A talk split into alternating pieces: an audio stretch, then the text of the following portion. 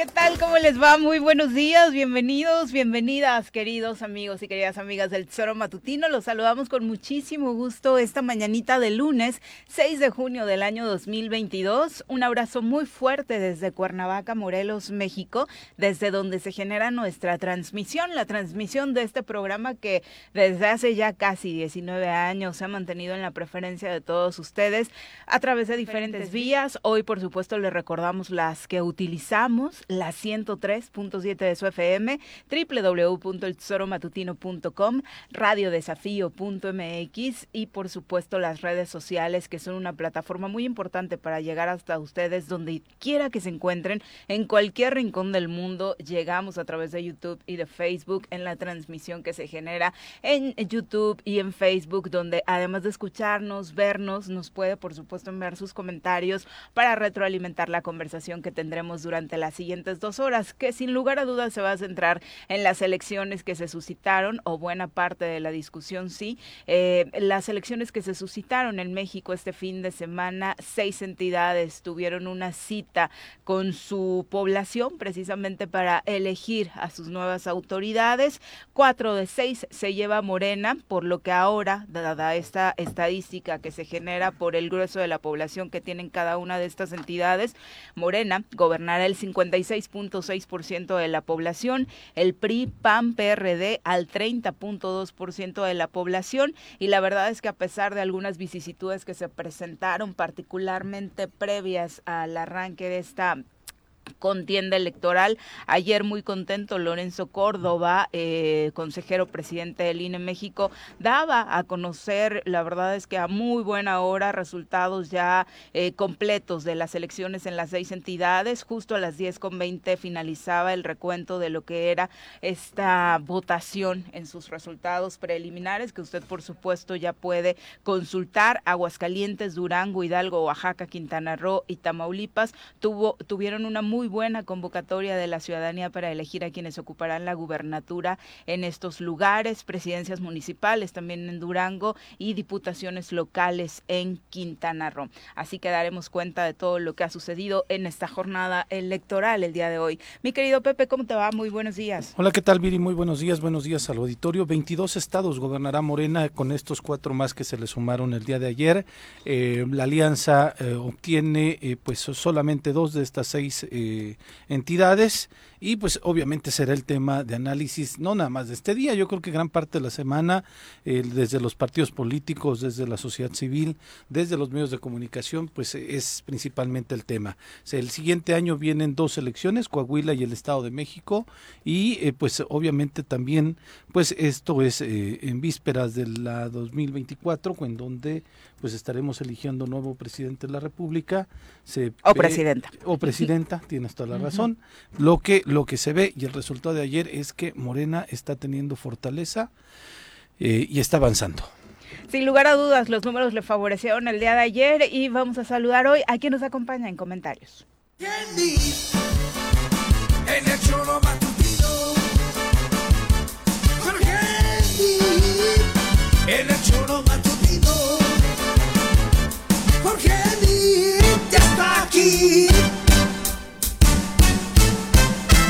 Choro matutino.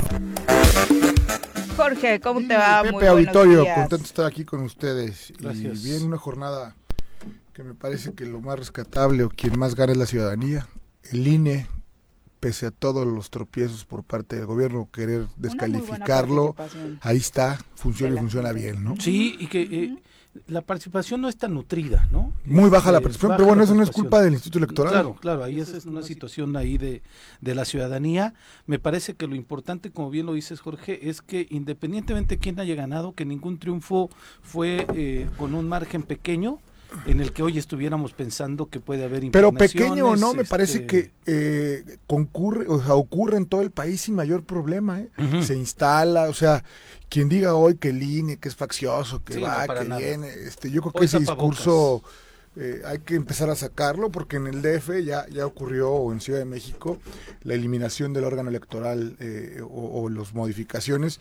Hay que apostarle todos por, por, la, por la democracia y hoy el INE demuestra y deja claro que lo hace bien. La más cerrada Tamaulipas, que fue de las últimas en tener como una tendencia más clara, las demás desde muy temprano vinieron dándose de forma eh, más palpable, justo los datos que compartía Lorenzo Córdoba en Aguascalientes eh, con 51.5%, María Teresa Jiménez Esquivel eh, de la coalición PAN PRI PRD termina por quedarse con el triunfo, en Tamaulipas, que insistíamos fue la que al final ya no fue tan cerrada, pero sí de la que se obtuvieron más tarde los resultados, precisamente por algunas complicaciones en casillas, termina por quedarse con la victoria Américo Villarreal Anaya de la coalición Morena PT Partido Verde con 49.5%, seguido de César Augusto Verástegui de la coalición PAN PRI PRD con 41.7%.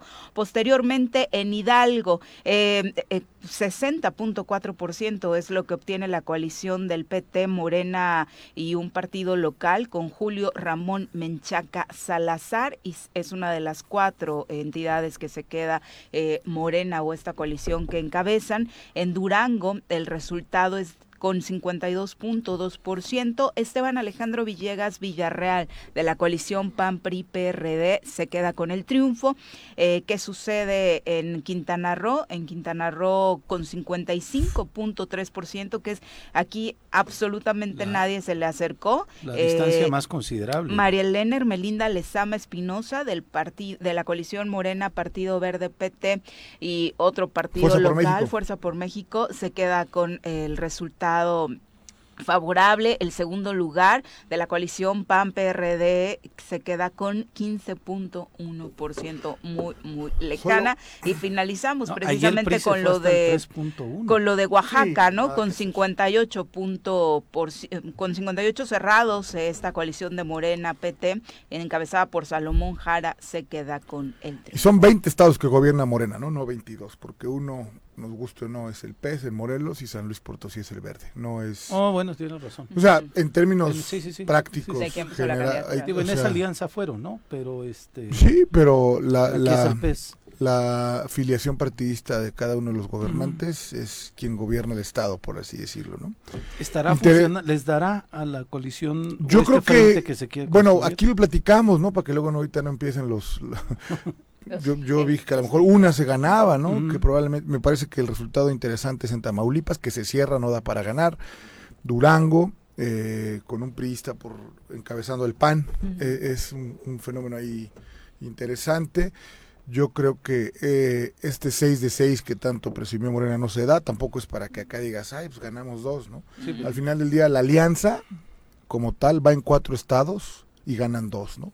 O sea, entonces eh, hay un 50% de efectividad en esa en esa este bueno, o, un empate con Morena que, yo creo que hoy le debe quedar claro a la oposición en este país que la única manera de competirle al poderoso Morena sin duda es, es este la unión de los demás candidatos otra reflexión que yo podría hacer o que me llama la atención. Pero la unión en torno a qué, también ahí está la discusión, pues, porque, porque pareciera que es al, gobierno, no a Morena. Bueno, así y ese como, no a Morena, tampoco hace todo ¿eh? para, bueno, de los cuatro estados que ganan, de los seis, de los cinco, cuatro estados que ganan, exceptuando a Salomón Jara, los otros tres son priistas. Entonces, ¿dónde está Morena? Sí, el pasado, que bueno, no, bueno, no, no, no, lo que todo el mundo dice en este país, quien no tenga un pasado No, no, pero priista activo. No, bueno, ahí está, ahí está Nora Rubalcaba en Aguascalientes, una mujer de izquierda, bueno, o sea, si gana, pierden, o, por mucho o por poco, no. no crece mucho en Aguascalientes. no, gana, ¿no? O sea, lo que quiero decir es, no hay una sola figura, exceptuando a Jara, que viene del PRD, a Salomón en Oaxaca, donde Morena haya creado gente, cuadros que salgan de sus gobiernos para ser competitivos, ¿no? Van y toman lo que... Que eso va a... Bueno, y, este fenómeno... Pero es que la oposición tampoco los tiene. Bueno, no. se crearán, sin duda. El, punto es ese. Hay un estiaje de, liderazgo en este Morena país. parece no alcanzar. Pues yo creo que sí va a alcanzar. Yo, creo que sí. Necesita algo más. Hoy estamos, hoy estamos viviendo un fenómeno que se nos olvida a todos, que es el mismo cuando Peña fue presidente.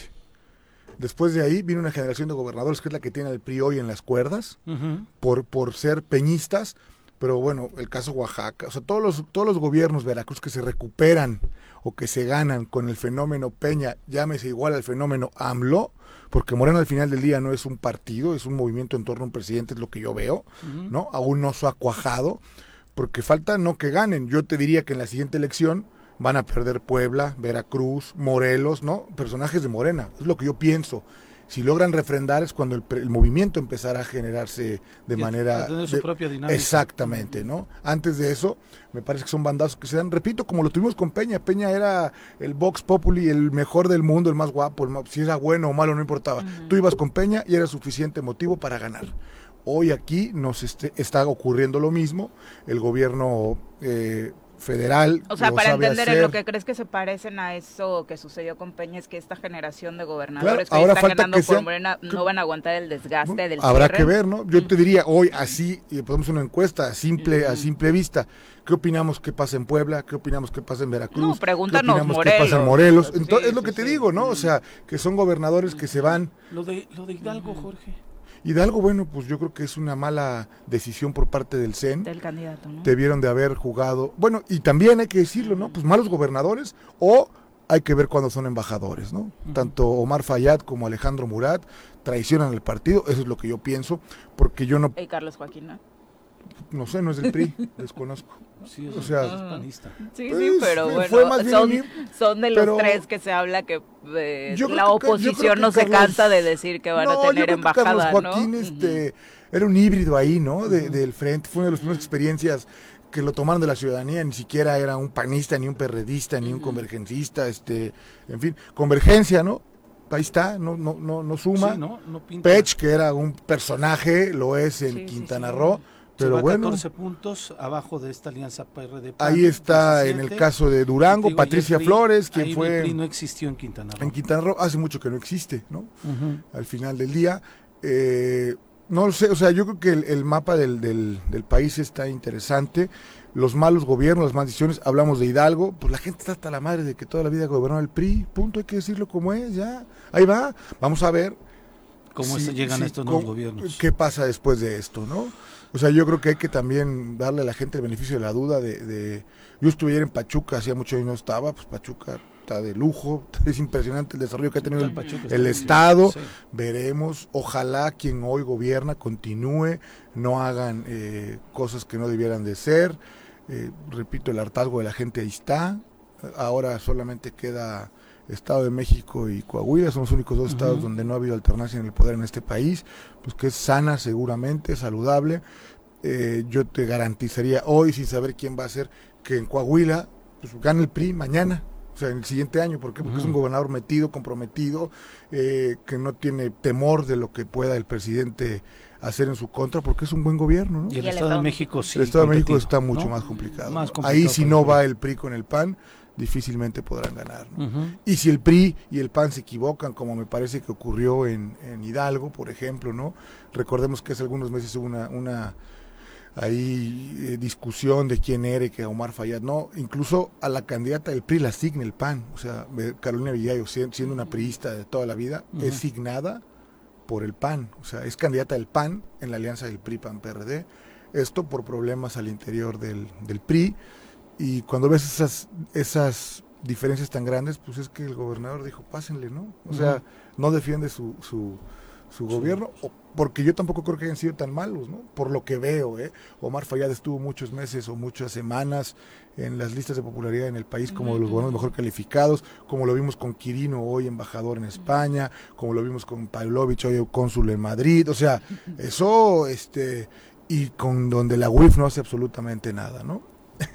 yo creo que compran su seguro de, vida. Y luego en la autocrítica, Jorge, porque el PRI, o sea, ya hoy las notas de los diarios, por un lado es tremenda paliza y por otro lado, ¿qué va a pasar con la dirigencia nacional? Ha sido un rotundo fracaso lo de pues Alito, ¿no? Fue un gran error mantenerlo durante todo este tiempo. Bueno, pues insisto, yo creo que hay cosas que se agotan y más tienen que ver con la persona como en el partido. Yo creo que el PRI está fuerte.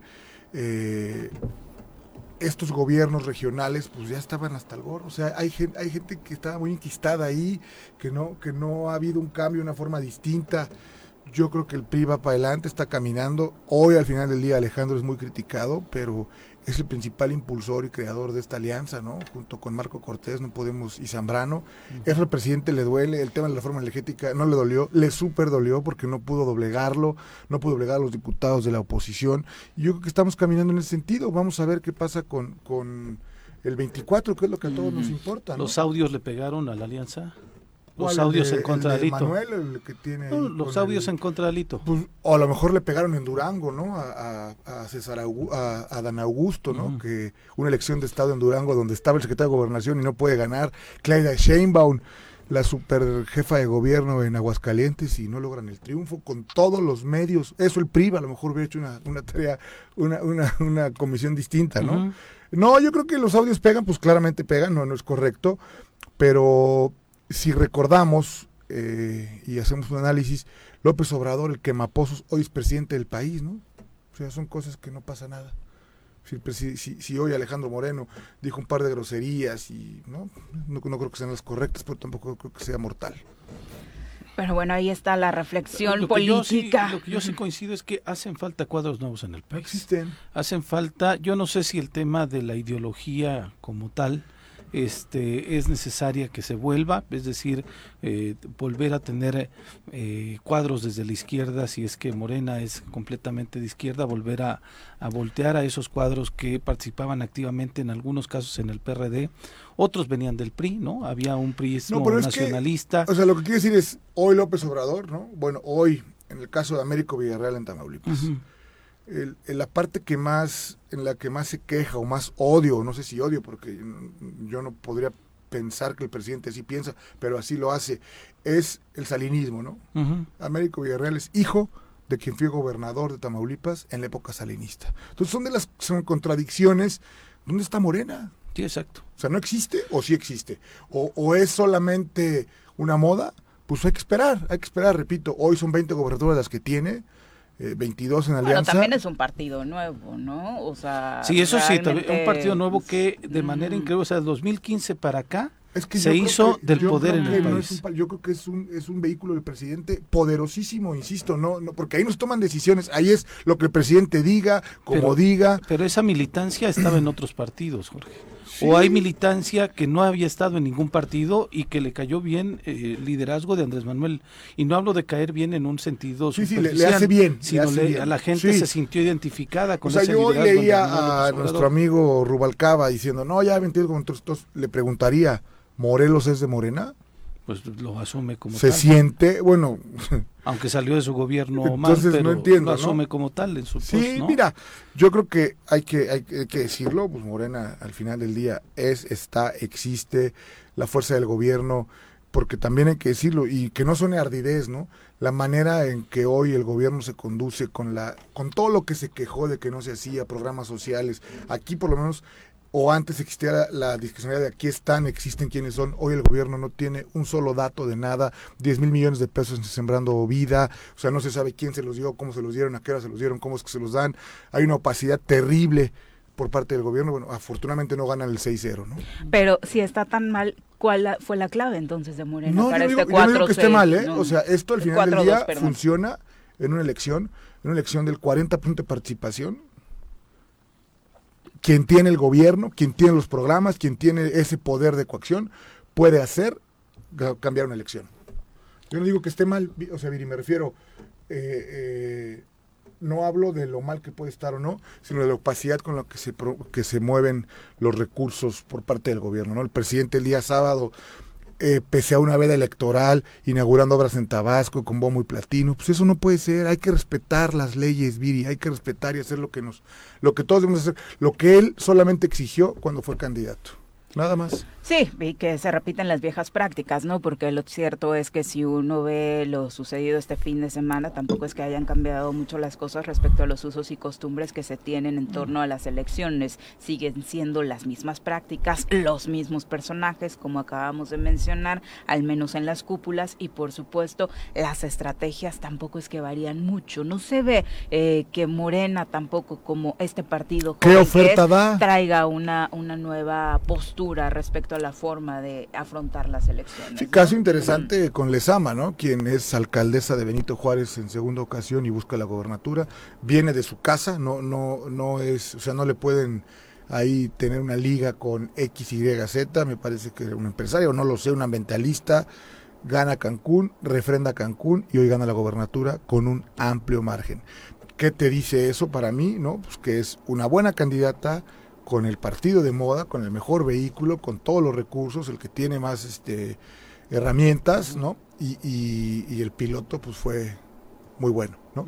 ¿Qué pasa en, Hidalgo? Pues no, un, mal vehículo, un mal partido, pues los pits no, no funcionaron, este, los pits se, se replegaron y se fueron, y este ¿Qué pasa en Durango? Pues lo mismo, ¿no? Un buen candidato, este, ah, no tiene el mejor carro, pero pues ya vimos que sí, o sea, sí, sí, yo creo que sí es una combinación hoy interesante de todo lo que tiene que ocurrir para poder ganar. Esto a la oposición le debe dar, o nos debe dar claridad de lo que debe ocurrir en la elección de los candidatos, ¿no? Y que la prueba es el siguiente Así es. ¿No? Bueno, sí. Es una gran prueba.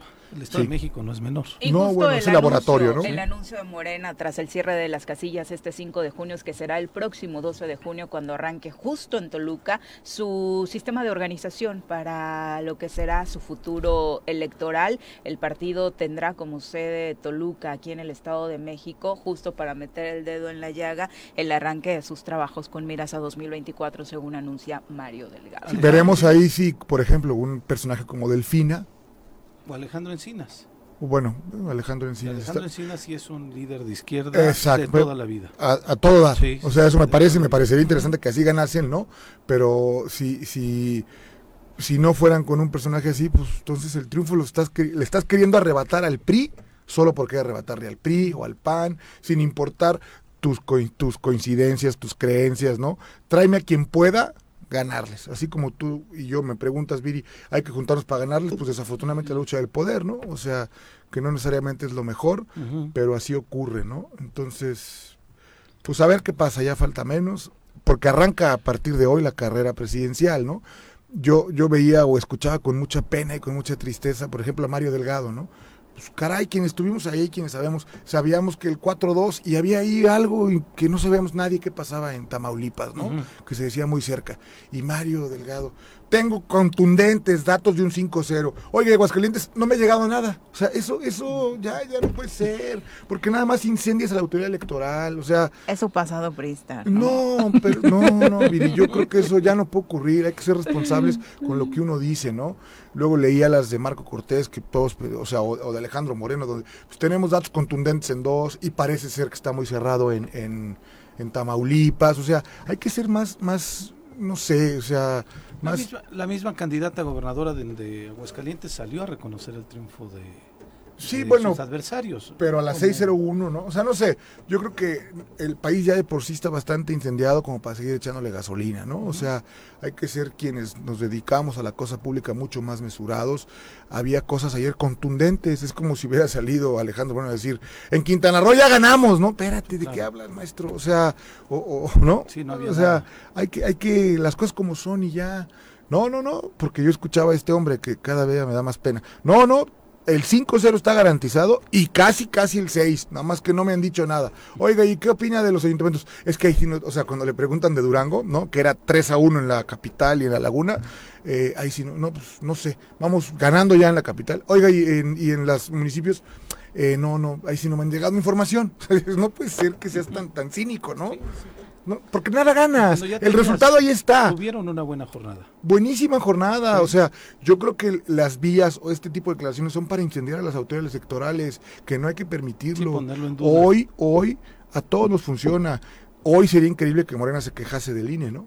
o de los, no encuentro argumento para que hoy saliera el presidente a decir algo pues, en contra de eh, Entonces sí sería algo delicadísimo. Pero bueno, siempre, siempre tienen sus razones. Entonces ya estaremos pendientes también de la mañanera. Y hablando de Oaxaca, precisamente nos centramos en materia electoral en este estado, pero la tragedia que están viviendo tras el paso del huracán Nagata, por supuesto, es tremenda. Eh, al menos una decena de personas muertas, desaparecidos en las costas de México, en las costas oaxaqueñas. Este huracán que azotó Oaxaca, uno de los estados más pobres del país, ha vuelto a sacar a la superficie una vieja polémica por la desaparición del Fondo de Desastres Naturales, un fideicomiso que se destinaba para este tipo de emergencias.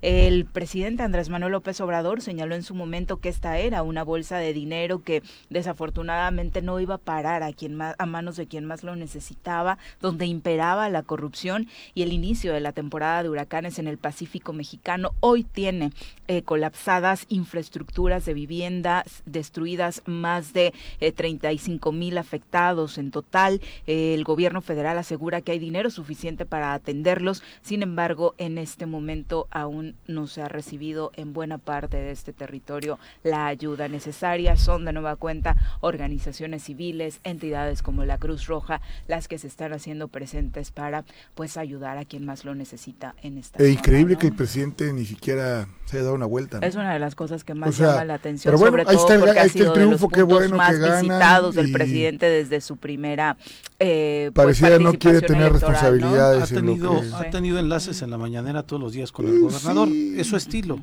Digo, a mí me sorprende, ¿no? También nunca habíamos visto a un gobernador informándole a todo el país sobre las situaciones que se han dado. Pero yo creo que hay cosas, este, Pepe, que debe, del deber ser, ¿no? Yo creo. Sí, es un tema de mostrar empatía. Le funciona, ahí está, gana, qué bueno. Hay algunos que dicen que venir y no hacen ni mouse, ¿no? O sea, nada más visitan para la foto y no hacen nada, el show. Pero es Pero a mí sí ¿no? o sea, permíteme, es como cuando hay un muerto, hay un velorio, tú vas a hacer nada, vas a decirle, aquí estoy contigo. sí, claro, y eres el líder del, de la nación. Sencillo. Yo ahí coincido contigo, ¿no? O sea, Eso estilo, no lo justifico, no lo comparto, pero creo que ver al presidente en Oaxaca justamente caminar con la gente de allá, este, pues es, te, brinda mayor, eh, pues vaya, eh, confianza, ¿no?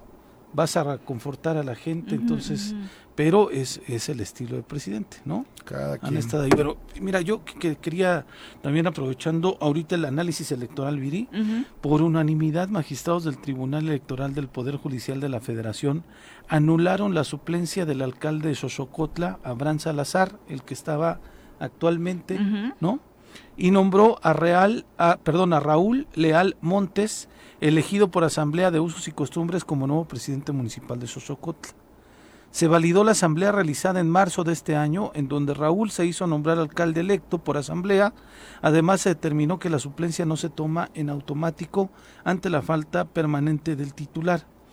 Ambas partes habían mencionado que iban a estar esperando y respetando la resolución que se diera por parte del Tribunal Electoral del Poder Judicial de la Federación, pero este pues el, jueves pasado incluso un grupo de simpatizantes de Raúl Leal Montes cerraron la carretera de Alpuyeca Galeana a la altura del Oxo justamente exigiendo que la autoridad electoral se podía pronunciar eh, veremos en estas horas, porque esto fue el fin de semana, el sábado en específico, cuando la, el tribunal resolvió, y pues veremos en estas horas que se vienen eh, qué es lo que pasa en la situación de gobernabilidad, que yo, insisto, está pendiendo de hilos en el municipio de Sosocotla y ojalá también desde la autoridad estatal, desde el gobierno del estado, le ponga atención completamente a esta situación. Sin duda, este que es lo que ha faltado, por supuesto, ya tenemos eh, observadores internacionales en el tema después de la trascendencia que ha causado el asesinato de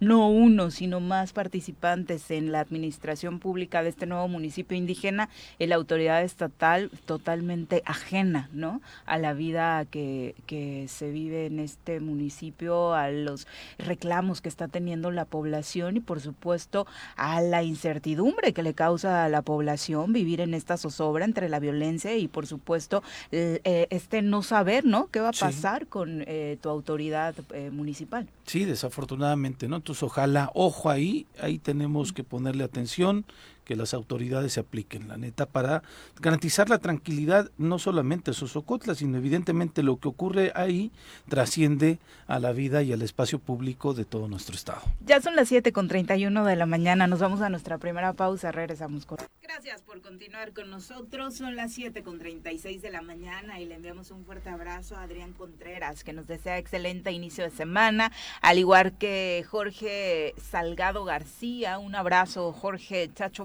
también deseándonos feliz inicio de semana. Otro abrazo de regreso, querido Chacho. Qué bueno que como todos los días ya estás conectado escuchándonos, a ver qué día nos visitas por acá en cabina.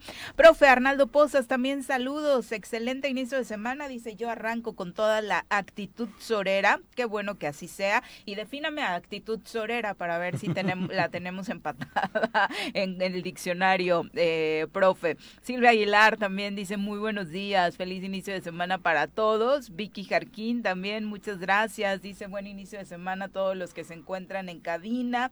Eh, pues sí, a veces los extrañamos. No, sí, siempre los extrañamos nosotros el fin de semana, sin lugar a dudas.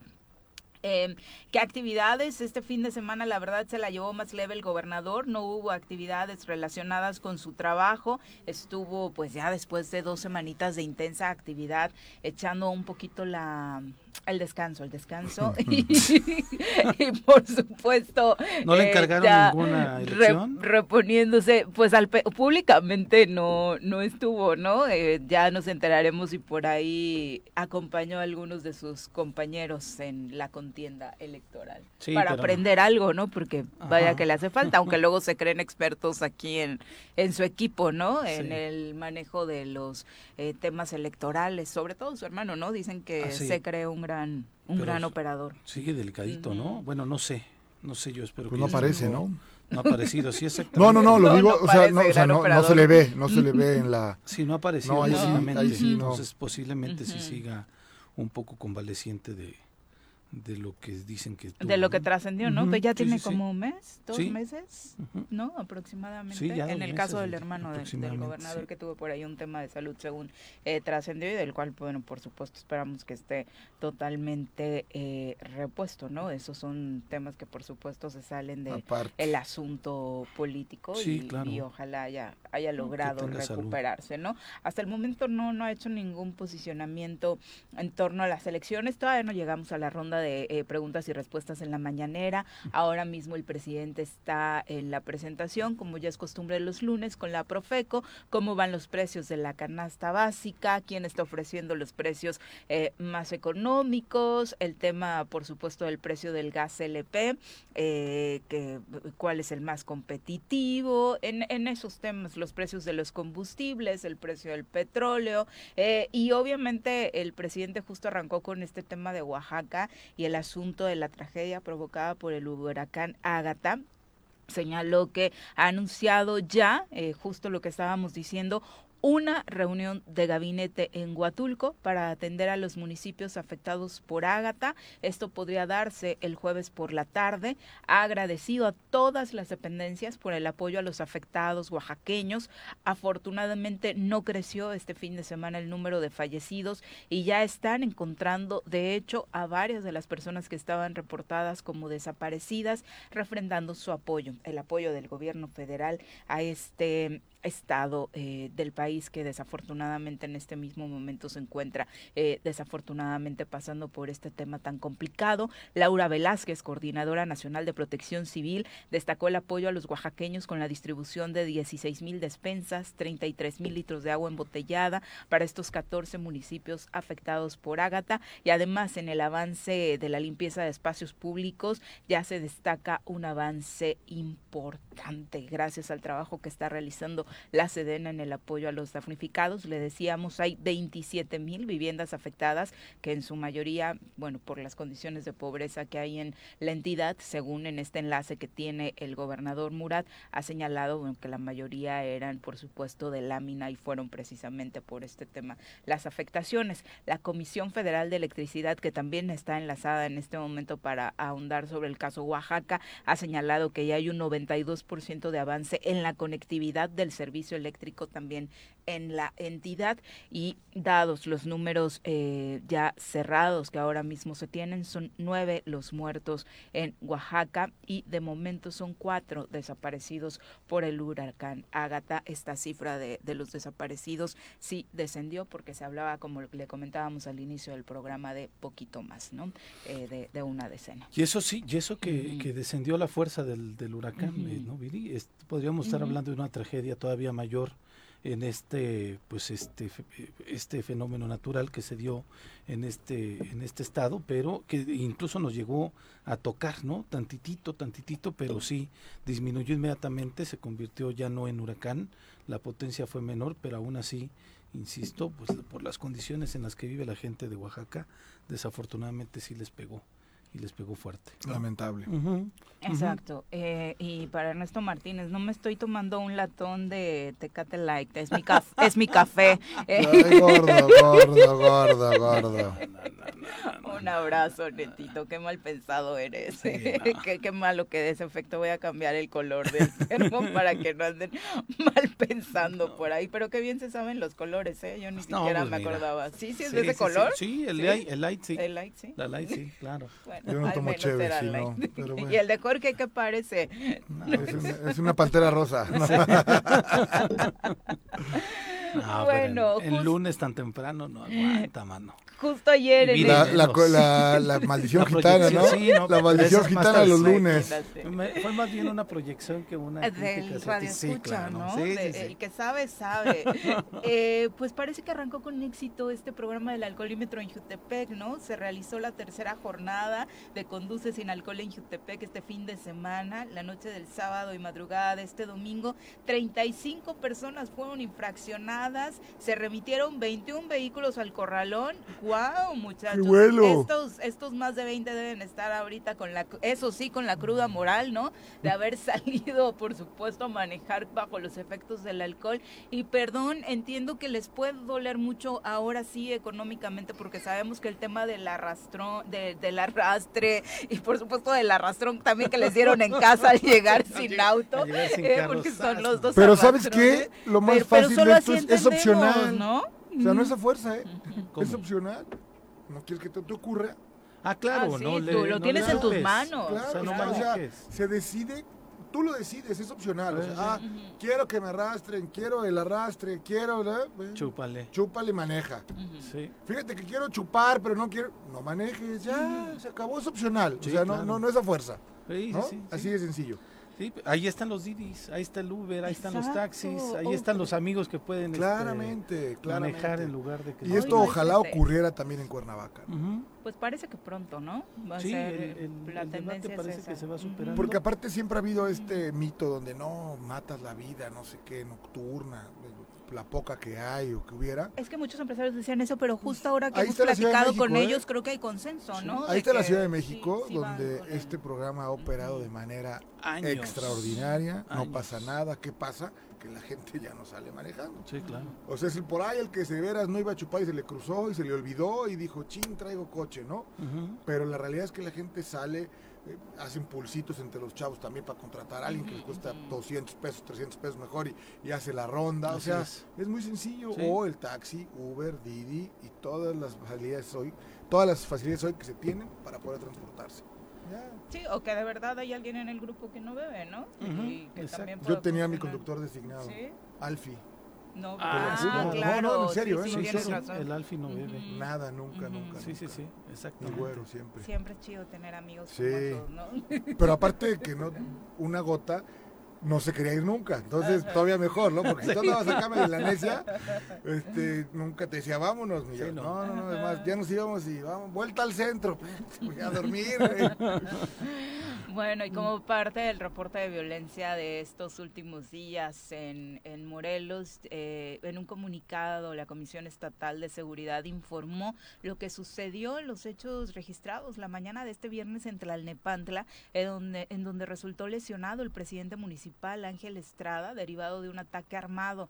Las autoridades que integran la Mesa de Coordinación Estatal para la Construcción de la Paz informaron que fue a las 9.27, prácticamente cuando iba terminando el programa, cuando eh, a través del Centro de Coordinación, Comando, Control, Comunicaciones y Cómputo, es decir, el C5, se recibió un reporte donde indicaban que el alcalde había sido agredido por disparos de arma de fuego en el barrio de San Pedro del mencionado municipio. Eh, la Comisión Estatal dice que implementó un operativo de manera inmediata por aire y por tierra para localizar a los presuntos responsables del ataque. Al lugar acudieron agentes de la Agencia de Investigación Criminal y servicios periciales para las investigaciones. El edil fue trasladado a un hospital para su atención médica y su estado de salud afortunadamente es estable. Eh, se reforzaron acciones, pero desafortunadamente no hay mayores detalles más que este cierre que siempre le dan a los boletines en la comisión de que no quedará impune. Ojalá realmente así sea porque eh, por supuesto que fue una nota para cerrar la semana bastante complicada. Otra vez Morelos en las primeras este, pues notas informativas de violencia, desafortunadamente, no de otro tipo. No lo mejor. Y justamente el propio fiscal en ese mismo día, ahora dos horas después, mencionaba que una de las posibles líneas de investigación podría ser la política. Recordemos que el alcalde fue quien interpuso algunas denuncias ante la Fiscalía Anticorrupción en el tema de que se habían autotorgado algunos bonos, casi como los bonos para el retiro, alrededor de un millón y cacho que se repartieron integrantes del Cabildo y que incluso ya están bajo proceso, eh, proceso, insisto, iniciado por las denuncias de este alcalde, Ángel, eh, y que la Fiscalía ha continuado la anticorrupción investigando y, insisto, ya están detenidos algunos. ¿no? Sí, seguramente por ahí viene una de las líneas de investigación, ¿no? Líneas, no estamos eh, culpándolos. pero una de las líneas definitivamente tendría incluso por obviedad que ser esa, porque las declaraciones, las disputas que se dieron en su momento cuando se presentaron eh, las eh, denuncias, pues fueron bastante fuertes, ¿no? Sí, minutos después empezó a circular un video en donde se veía el ataque, ¿no? Cómo llegan dos personas en una motocicleta, el alcalde se había bajado de su camioneta, al parecer ingresa a su domicilio, pero este vuelve a salir y cuando sale inmediatamente es cuando ya recibe el ataque, donde, insisto, afortunadamente también no, no perdió la vida y sí se encontraba delicado con relación a las heridas en su brazo, pero este pues ahí sigue el alcalde, ¿no? No ha habido declaración pública de él. No, no ha aparecido públicamente. Pero este pues veremos ahí qué es lo que lo que sucede. También, yo pensé que se iba a reunir inmediatamente el secretario de gobierno con él pues para saber qué pasa, ¿no? Garantizarle la seguridad y demás. si lo hicieron fue muy privado porque no apareció ninguna este fotografía. por lo menos en las formas, ¿no? Sí. Lógica, ¿eh? no dije que esté mal, que esté no, no, para que luego no vengan acá. No, pero yo digo, este, pensaría que como lo está haciendo, hubiera ido al hospital o no sé, ¿no? Tal vez sí se comunicó telefónicamente, no lo sé, pero este no, no trascendió que se diera ese hecho en donde pues eh, le garantizas, vaya, que la autoridad está al pendiente porque no hubo ni, ni un tuit del gobernador ni un tuit del secretario de gobierno. Que, aparte sí comunicado de la mesa. De pronto cuando no había visitas o no te caía tan bien, mínimo se aventaba en un tuit, ¿no? Y ahora eh, ni siquiera, y hablamos de una autoridad municipal, ¿no? Que no es poca cosa, y para la cantidad de ataques que hay contra autoridades municipales en el país, por supuesto que esto, como decías, tuvo relevancia nacional. Sí, nacional, y Creo que sí, estuvieron por ahí, te digo, estuvieron muy desconectados el fin de semana, tal vez sí por algún asunto electoral, ¿será? Será, o quién sabe, o fin de semana nada más. Son las 7.50, nos vamos a una pausa, regresamos con más. ¿Sabes que me dicen, Viri? Que a las 9 de la mañana el alcalde estará en el Palacio de Gobierno. Ah, ok, es una buena noticia. Por Posiblemente fijará ahí una postura, ¿no? Desde y darán en conjunto mayores detalles, ¿no? Y pues este estará acompañado seguramente del secretario de gobierno, no sé si del gobernador, pero que a las nueve de la mañana darán un comunicado. Daniel García, un abrazo, muchas gracias por tu comentario, pero podrías omitirlo, ¿sabes? Eh, son las siete con 54 avos entrevista, ya nos acompaña a través de la línea telefónica la dirigente estatal del PAN, Dalila Morales, a quien saludamos con muchísimo gusto esta mañana. Dalila, muy buenos días. Hola, buenos días, Viri, ¿cómo estás? Muy bien, muchas gracias, Dalila. Eh, y en el PAN, las cosas cómo andan. Una, una buena parte de la intención de platicar esta mañana es conocer de viva voz de, una integrante eh, del Partido Acción Nacional, de una dirigente estatal, cómo se mide al interior de Acción Nacional estos resultados eh, obtenidos en la jornada electoral del domingo. Mira, Viri, yo creo que los resultados de ayer fueron contundentes demuestran precisamente el hartazgo que hay en el país con los gobiernos que hoy tenemos. Y yo creo que es la parte que tenemos y que Acción Nacional ve. Yo creo que este proceso electoral, precisamente, ya quedó claro que hay tiro para 2024, que el PAN prácticamente asumió su responsabilidad histórica y claro que hay la suma de esfuerzos de la oposición y se vio precisamente el día de ayer y sobre todo que en el PAN hay generosidad. Yo creo que eso es lo más importante y eso es lo que yo te puedo comentar. Dirigente, no en todos los estados eh, fueron unidos en esta alianza. ¿Es una enseñanza a futuro para ustedes? Yo creo que en este sentido, efectivamente tú lo señalas, hoy vimos la situación y sobre todo dónde podemos generar una condición y yo creo que en ese sentido específicamente sí fue una enseñanza para nosotros. Tenemos que generar mucha generosidad desde la oposición. Yo creo que la responsabilidad hoy queda en manos de la oposición y hoy precisamente el PAN ha demostrado eso, generosidad, que vamos juntos y que no hay una situación primordial que es prácticamente México. Eso es lo importante hoy, que a México le vaya bien y que esa generosidad se demuestre desde la oposición. Perdón, no, no me queda claro el concepto de generosidad. Cuando dices generosidad del Partido de Acción Nacional, exactamente a, a qué te refieres, Dalila. Mira, Viri, yo creo que en el tema de generosidad es, independientemente de quién pueda encabezar o quién pueda estar al frente, que eso es lo importante que se tiene que generar desde una trinchera de de campaña. Yo creo que hay que llevar al que pueda y al que tenga precisamente ese arraigo con la gente, ese arraigo con quien hoy debe de gobernar y a eso me refiero en generosidad, o sea, independientemente de quién pueda estar encabezando, hay que apostarnos todos a que les vaya bien a los municipios, a que le vaya bien al Estado, a que le vaya bien al país. y en ese sentido, porque de repente, y hemos escuchado a nivel nacional, hay quienes dicen no querer ir en una gran alianza, porque al final del día hay intereses pues ahí metidos, y yo creo que en este sentido hay que llamar, hay que llamar, y yo creo que los ciudadanos nos están haciendo ese gran llamado a que la oposición vaya junta, es decir, todos a favor de México y eso es lo más importante. La oposición junta prácticamente de aquí a 2024 en cualquier rincón del país.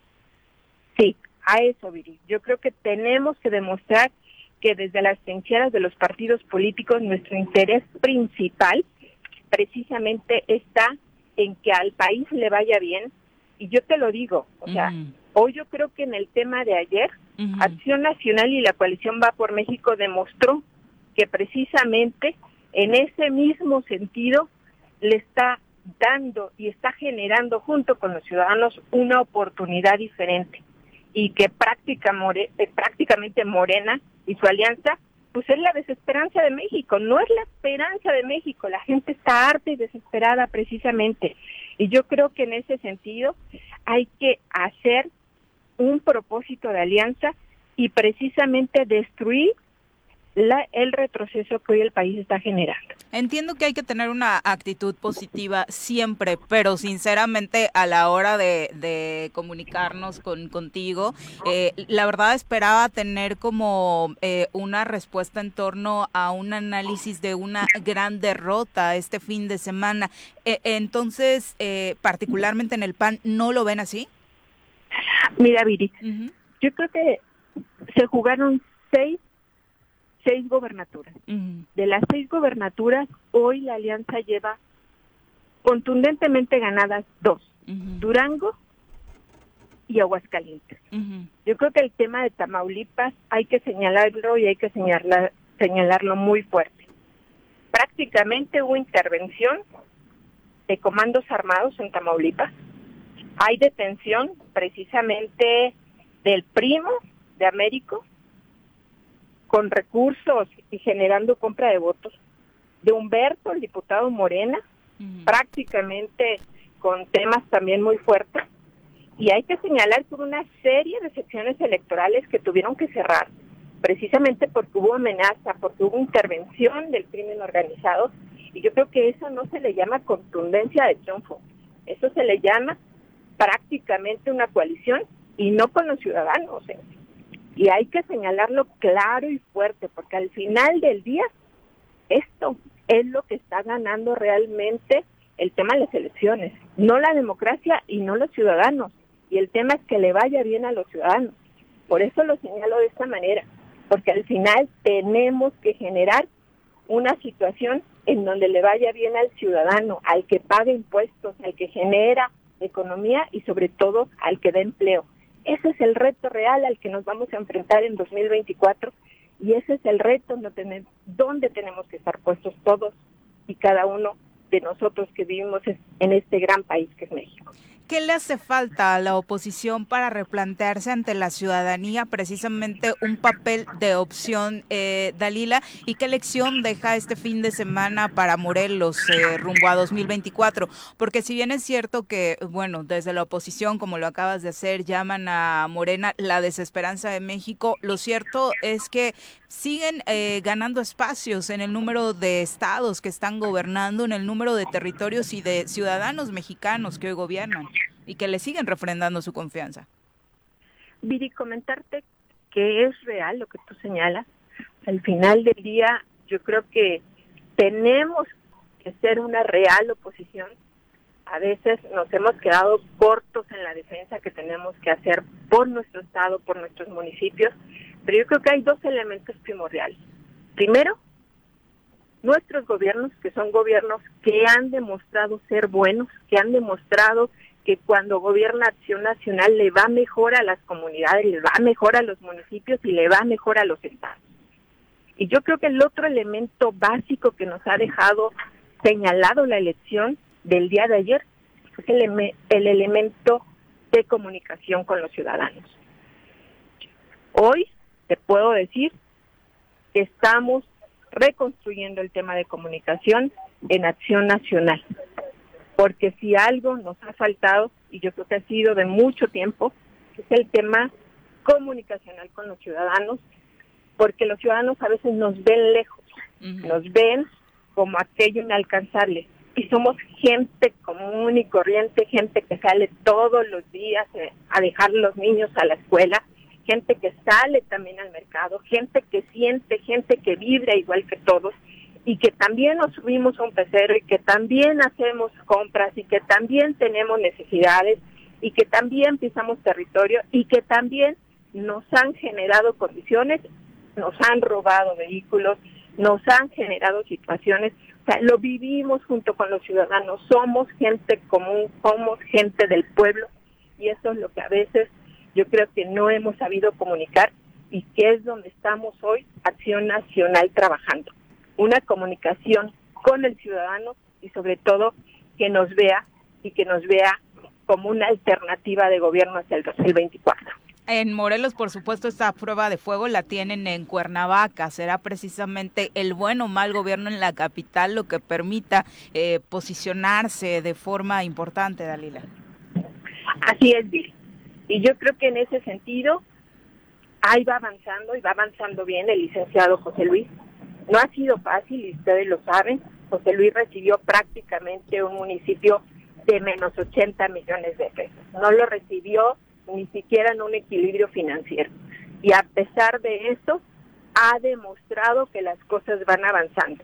A pesar del tema de PASA y los 37, 38 millones que se acaban de cubrir, José Luis sigue entregando y sigue avanzando en el tema de seguridad. La semana pasada se dio la entrega de 10 patrullas, sigue presente en las comunidades y yo creo que en ese sentido también se demuestra el trabajo de la gente, de los ciudadanos que Acción Nacional ha empujado para que lleguen a sus comunidades y el cariño que tienen precisamente para que le vaya bien a Cuernavaca. Ahí está demostrado en José Luis, en su cabildo, en la gente que hoy lo acompaña y en ese sentido vamos a seguir empujando desde Acción Nacional y vamos a seguir comunicando. Somos gente común, somos gente que le duele también el pellejo porque somos gente morena. Y eso es lo que yo te puedo decir y es donde vamos a seguir empujando y sobre todo lo que pedimos hoy en Morelos es para que todo, todo siga creciendo rumbo al 2024, es que podamos formar una gran alianza que sea generosa y que lleve a Morelos a un tema diferente, más seguro, con más oportunidades y económicamente creciendo, porque Morelos tiene todo para crecer. ¿Qué te dice lo que está sucediendo en el Congreso, Dalila, donde, bueno, particularmente la bancada del Partido Acción Nacional estaba eh, pues inmersa en este conocido como G11, donde poco se podía dialogar con el otro grupo, poco se ha podido avanzar, estaban entrampados en una parálisis y hoy al parecer eh, pues las cosas empiezan a avanzar. ¿Es así? ¿Eso te han transmitido tus legisladores?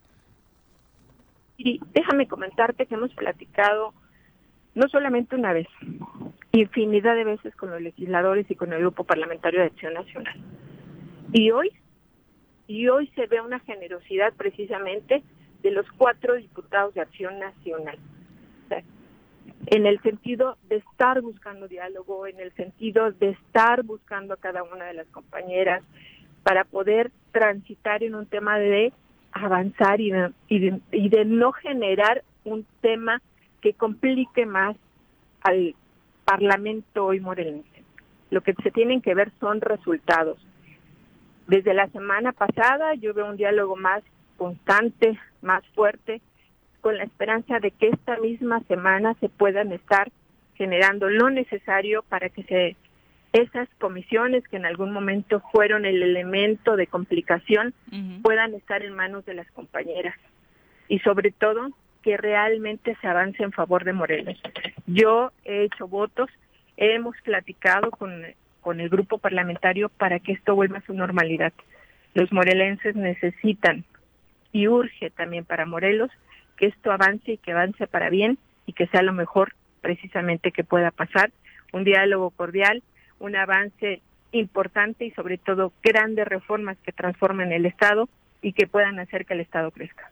Y finalmente, Dalila, preguntarte uno de los puntos trascendentales para que cualquier partido eh, pueda hacer realmente una oposición, en este caso, es cerrar filas al interior en esa recomposición. ¿Cómo va Acción Nacional en Morelos? Mira, déjame decirte que hemos estado sentados con muchos, con muchos amigos nosotros tenemos ya mucho tiempo aquí, prácticamente estamos cumpliendo 24 años al interior precisamente de nuestro partido. Como tú bien señalas, yo creo que el tema de unidad siempre en casa es muy importante, pero en ese sentido, pues vamos a seguir haciendo lo que me corresponde desde el tema de la dirigencia, vamos a seguir sentándonos con grandes amigos con mucha experiencia para cerrar desde el interior, pero también yo el día de hoy me gustaría exhortar hacia el exterior sobre todo para que todo aquel que se dice opositor y ame al Estado de Morelos se suma, se sume y no divida. Y hay que poner por delante el interés superior que se llama en este caso Morelos. Dalila, muchas gracias por la comunicación. Al contrario, Viri, bendiciones. Buen día. Muy buenos días. Alianza en Morelos, Jorge. Bueno, yo creo que es un tema que hemos venido platicando o eso, bueno, pues cada quien que se quede con Parece que lo tienen claro, ¿no? Sí, yo creo que sí. Yo creo que debe ser así. Hay que construir el entorno, pues, y, y, a ver, tenemos el caso Durango, ¿no? El Durango lo gobernaba el PAN. O sea, José Rosas Aispuru era un priista que gana hace seis años al propio Esteban Villegas. Eh, el PRI tenía la capital, hacen el switch, le dejan la... Eh, o sea, el, el, gobierno del, del PAN, a pesar de tenerlo, pues parece que no lo tenía, si no, no hubieran dejado pasar a Villegas, ¿no? Ganan en la, en la gobernatura, va un panista a Durango Capital, va un priista en la zona de la laguna, bueno, pues el capital más fuerte en cada una de las Claro, bueno, y el, el cogobierno, ¿no? Que esa es la parte que también tiene que ocurrir. Que me parece que ese es el reto, ¿no? Porque como, como bien dice, mira, la gente está buscando Morena porque optan de que es una opción distinta a lo que ya se tenía. ¿Cómo garantizar que esta coalición va a ser gobiernos distintos a los que la gente estaba harto pues tratar de hacer gobiernos de coalición. que realmente lo que fueron a votar se refleje en el gobierno. O sea, más allá del lo que hace un rato que bien decías y, lo creo, donde no hay liderazgos en el país y demás, pero sí hay una parte donde desconozco en el interior de los estados, habría que revisarlo de manera contundente, pero lo puedo ver en Morelos, ¿no? ¿Qué pasa con los gobiernos del PRI, del PAN? Bueno, el PRI aquí se quejan, pero pues hace 24 años el PRI no gobierna Morelos, ¿no? Pero el PAN o, el propio PRD... Los millennials ya no saben qué, es que el PRI de gobierno. Pero lo que quiero decir con esto es, finalmente se echa mano de quien muchos honrosamente hemos sido pues, servidores públicos toda nuestra vida. El Estado mexicano nos capacitó. ¿Por qué? Porque es parte de una enseñanza el poder trabajar en el gobierno y no puedes llegar y decir, aquí nada funciona, nada sirve, ¿no? Aquí están los resultados. Lo, vi, lo digo en Morelos con toda la claridad. El simplemente quitar a la gente, ¿por qué? Porque no es de mi partido, porque no piensa igual que yo. los resultados aquí están, ¿no? Y son claros, no hay resultados. Exactamente. De hecho, no lo hizo ni la gran oposición que encabezaba el PAN en su momento, ¿no? O sea, respetó ciertas formas. No, pues si esto funciona, ¿por qué lo vas a echar a perder? claro. Graco sacó a todos los gentes del PAN del gobierno. ¿eh? No, claro que no. O sea, a ver, yo soy el líder del proyecto, ¿no? Punto, pero yo quiero de todos para que esto funcione. Capacidad. Así es. 8 con 11, vamos a pausa, regresamos. Hoy continúa la fase de vacunación contra el COVID-19. No hay que descuidar este tema para menores entre 12 y 14 años. Son ocho municipios los que están contemplados en la jornada de esta semana, del 6 al 10 de junio. Son eh, Zacualpan, Hueyapan, Huitzilac, Tepalcingo, Xochocotla, Totolapan, Yecapixtla y Coatetelco como parte ya de la semana 75 de inmunización. Así que recuerde que se mantiene el estado de vacunación contra COVID-19 en niñas y niños de entre 12 y 14 años de edad.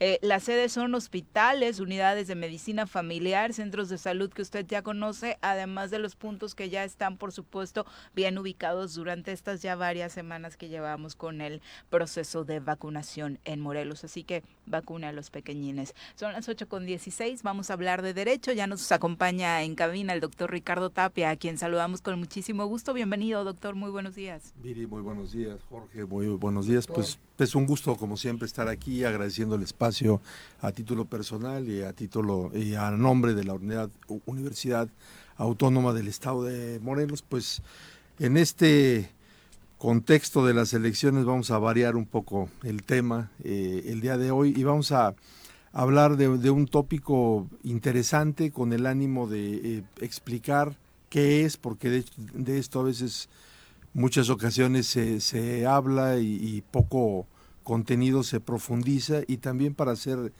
reflexiones interesantes, que es el interés superior de las niñas, los niños y los adolescentes.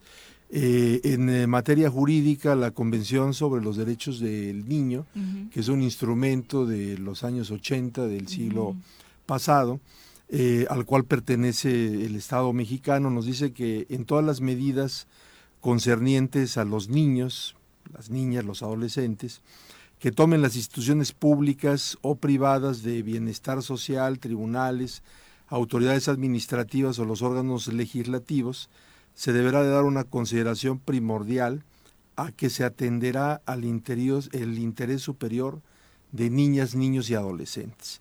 Con esta base, el párrafo noveno del artículo cuarto constitucional nos dice que en todas las decisiones y actuaciones del Estado se velará y cumplirá con el principio del interés superior de la niñez, garantizando de manera plena sus derechos y agregando los niños y las niñas tienen derecho a la satisfacción de sus necesidades de alimentación, salud, educación y sano esparcimiento para su desarrollo personal.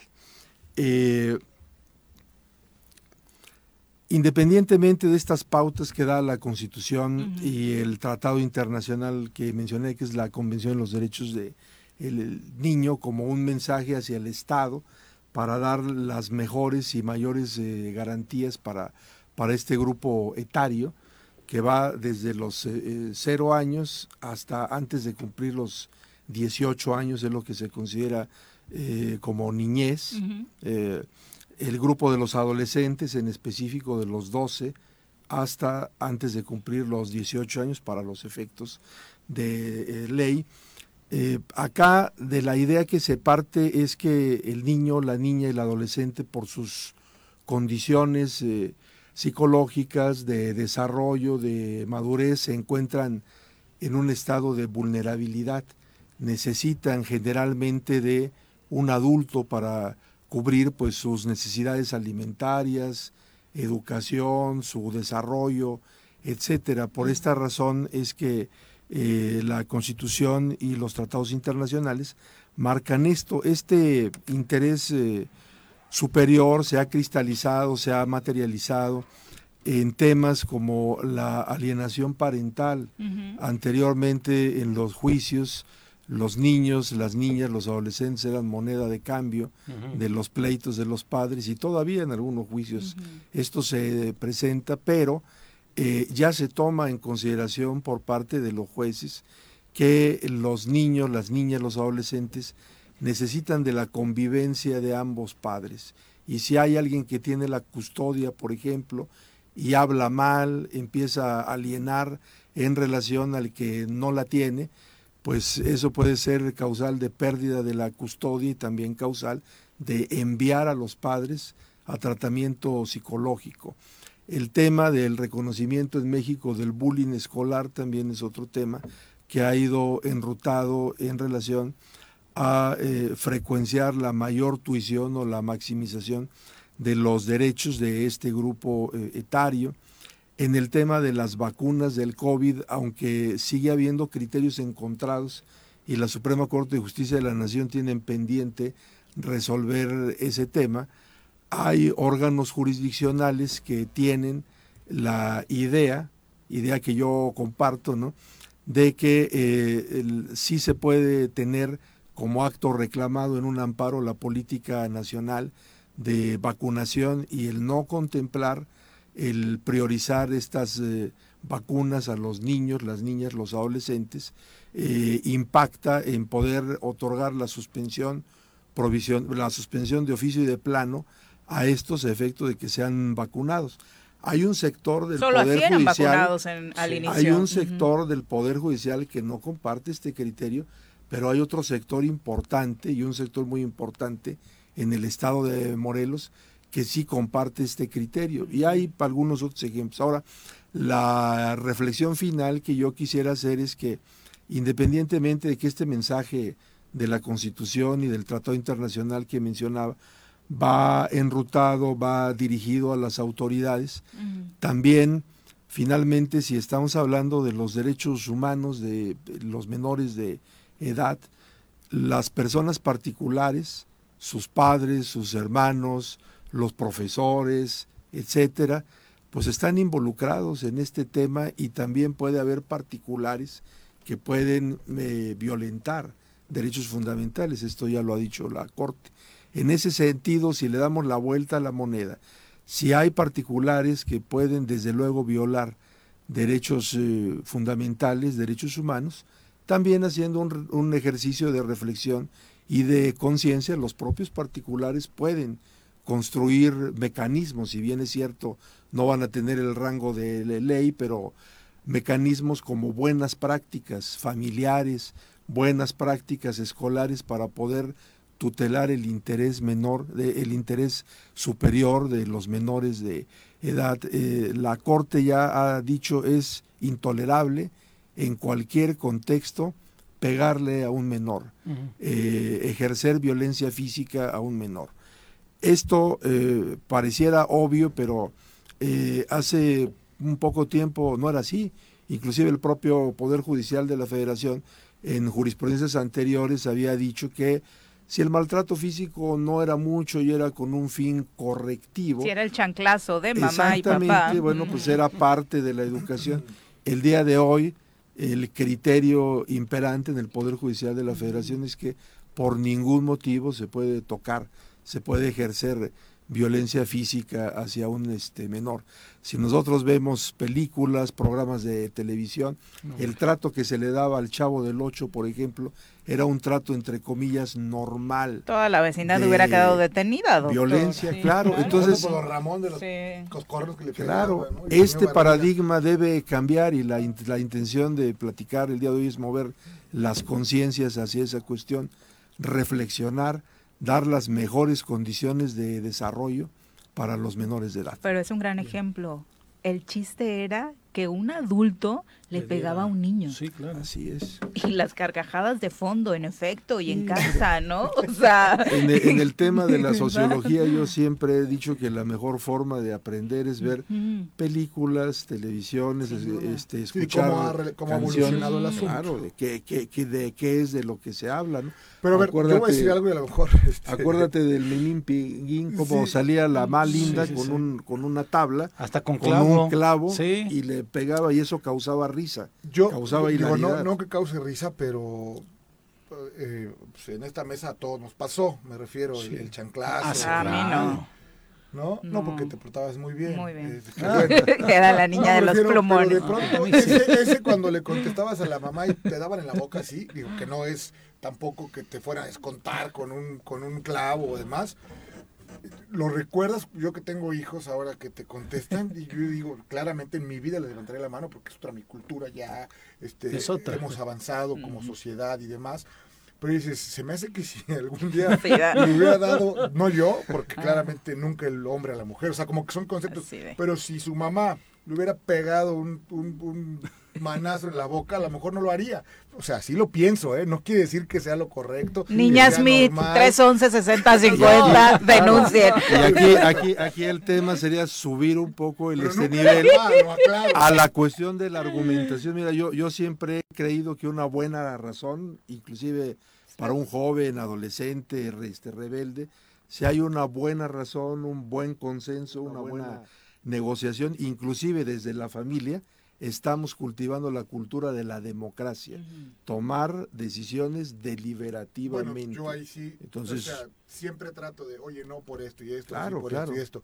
Pero pues llega el final, no, ¿por qué? Soy tu papá, Punto. O sea, claramente después de agotar el millón, porque aparte así me educaron y así funcionó. O sea, no, a ver, mira, creo que no puedes ir, no me late, porque aparte no me late, punto. O sea, hay algo que los papás, ahora entiendo de los míos, cuando me decían, había algo que no me latía y, y probablemente no me dedicaron un minuto de razones, yo le dedico 20 y siguen en la necia, pues mira, es bien fácil, ¿no?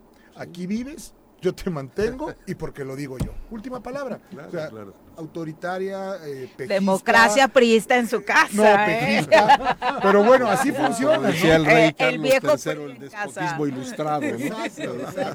Pero bueno, el tema, no maltratemos a los este, menores de edad y mucho menos físicamente. Pues eso, eso, eso ya no, ¿no? Empezando por eso se hace cultura para allá después de eso, si esa cultura se da en la casa, pues no vamos a maltratar. Lo interesante sería saber qué tan castigado, qué tan sancionado realmente es el maltrato infantil, doctor, porque luego también pareciera que conocemos, escuchamos muchos casos, terminan en el DIF, pero luego los responsables no sucede absolutamente nada. ante los muchos otros graves problemas que tenemos como hace muchísima falta pero lo primero es la cultura y la educación en casa. Sin duda. Muchas gracias, muchas gracias. Muy buenos días. Eh, está muy feliz el gobernador ya mandó su primer tuit de la mañana eh, señalando que las preferencias del pueblo de México hacen que la 4T avance con paso firme. Es un comunicado que firman en conjunto los gobernadores y gobernadoras de la cuarta transformación. En el comunicado se lee la elección muestra sin lugar a dudas y con toda contundencia que la cuarta transformación avanza con paso firme en todo el país. Él sí se cuenta, ¿por qué no?, entre las entidades a Morelos que están dentro de estas pues eh, entidades que, que gobierna Morena. Dice, son ya 22 de 32 entidades de la República que serán gobernadas por nuestro movimiento. Juntos haremos historia. Felicitamos el triunfo en Quintana Roo, Oaxaca y algo y Tamaulipas, el gran liderazgo, trabajo, convicción y entrega del presidente Andrés Manuel López Obrador y la decisión del pueblo de dejar cada vez más lejos el régimen de la corrupción están cimentando un país cada vez más justo, fraterno y de bienestar. Unidad y movilización, que viva la cuarta transformación. Y este hombre de izquierda me, me encanta. Quien lo viera al Cuauhtan de izquierda, ¿verdad? Pero bueno, son las 8 con 28. Vamos a hablar de nutrición. Piensa en un futuro sano. Tú también puedes tener una mejor calidad de vida. Conoce cómo llevar una alimentación saludable con los productos naturales y orgánicos que la doctora Mónica Novielo de Punto Sano tiene para ti en el choro. Doctora, ¿cómo te va? Muy buenos días. Muy buenos días, ¿cómo están? Muy bien, feliz lunes. Feliz lunes. Qué grosero, Jorge, que te está saludando la doctora. sí, tantos años sin verlo. ¿Estás sentido todavía? me lo encuentro en un restaurante. ¿Qué cenaste? Un hígado. Casi se muere. Ya le dije lo demás que se Y yo además así de no me quiero encontrar a nadie. De repente, doctora Mónica. Yo... Pero bueno, así es Cuernavaca. Él no, él no va a mi consultorio, por favor. Así es Cuernavaca y así es Jorge Mid. Y así es Jorge Mid. Ah, doctora, él no va. Le haces mala Y digo, fama. "¿Y usted también se come estas hierbas? Comemos muy sano. Estas Sí, hierbas, esposo ay, no, no, no. Pues no. igual también. Qué bárbaro. Todos en la casa somos Muy bien, bien, muy bien. sanos. bueno, Doctora, pues hoy vamos cuéntanos. a hablar del sistema linfático. ¿Lo conocen? bueno, el sistema linfático es toda una red, es como casi el sistema circulatorio, de hecho corre como muy paralelo. Y eh, lo que pasa es que cuando, a ver, se los voy a simplificar para, para que sea sencillito, los capilares, que son las venitas muy chiquititas que están como en las extremidades y también en el intestino, hacen intercambio con las células para mandar nutrientes, ¿no? Entonces, cuando hacen este intercambio, algunas sustancias se quedan en el líquido intersticial, que es como el líquido intracelular, o sea, todas las células están ahí, pero alrededor hay un líquido y así se llama. Entonces, en ese lugar se quedan muchas sustancias que las recoge este sistema linfático y, eh, y hay un líquido que corre por estas eh, como conductos linfáticos que se llama la linfa. Y esta linfa, les digo, recoge como sustancias que no pudo absorber la, la célula y en- la va mandando, generalmente es como de abajo del cuerpo y la manda hacia arriba, ¿no? Y pasa por estos nódulos linfáticos o ganglios linfáticos que tenemos en las axilas, que son como frijolitos en, lo- en el cuello, en las ingles, ¿no? De hecho, cuando nos enfermamos muchas veces se nos sienten los ganglios en el cuello, porque este Está todo líquido... ¿no? Ajá, y este líquido, la linfa, lleva muchos glóbulos blancos, ¿no? Linfocitos, que son los que nos defienden de bacterias y de otros microbios, ¿no?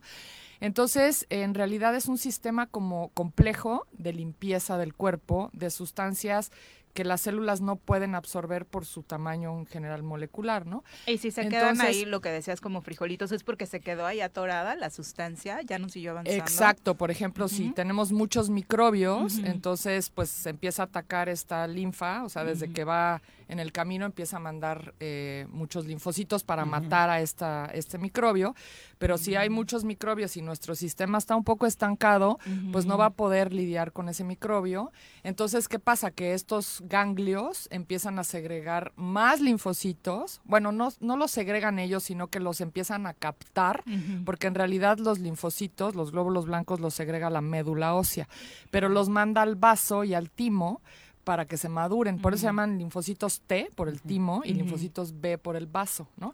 Entonces, las, estos eh, nódulos empiezan a como a jalar más linfocitos para, para como atacar a este microbio que se metió y eh, por eso se inflaman, porque hay más linfocitos, ¿no? Entonces, en realidad, un ganglio inflamado linfático tiene que ver con que se está defendiendo el cuerpo de algo. ¿no? Pero, eh, bueno, este sistema también filtra eh, grasas, proteínas que no se pudieron este, absorber, toxinas, ¿no? Entonces es como muy importante tener este sistema linfático limpio y que esté corriendo bien. Ahora, como no pertenece al sistema circulatorio, como las venas y las arterias, o sea, no tiene un corazón que está bombeando y que hace que todo fluya, ¿no? Que Como, renueva, ¿no? Ajá, entonces no, no es parte de ese sistema. Entonces la única manera de mover la linfa, porque no tiene esa bomba que es el corazón, es una haciendo ejercicio. ¿no? Entonces la importancia de hacer el ejercicio para, para tener este sistema limpio. Otra es comiendo comida viva. O sea, cosas crudas. Las cosas crudas hacen que se mueva esta linfa, ¿no? Frutas crudas, verduras crudas. Y mucha gente nunca come estas cosas, ¿no? Bueno, y aquí hablamos de nutrición, entonces esa es la importancia de consumir estos, estos productos, ¿no? O sea, por ejemplo, las, las carnes, la grasa, todo este tipo de cosas, incluso pueden llegar a tapar este sistema linfático. ¿Y por qué hablo tanto de esto? Pues porque en el fondo, por ejemplo, un, cualquier tipo de cáncer tiene que ver con un sistema linfático mm, que no está Ah, que no está Que no funcionando está bien, funcionando ¿no? de manera Entonces, ¿qué pasa? Que ya no puede con tanta sustancia tóxica, ¿no? Y entonces empieza a, taparse, ¿no?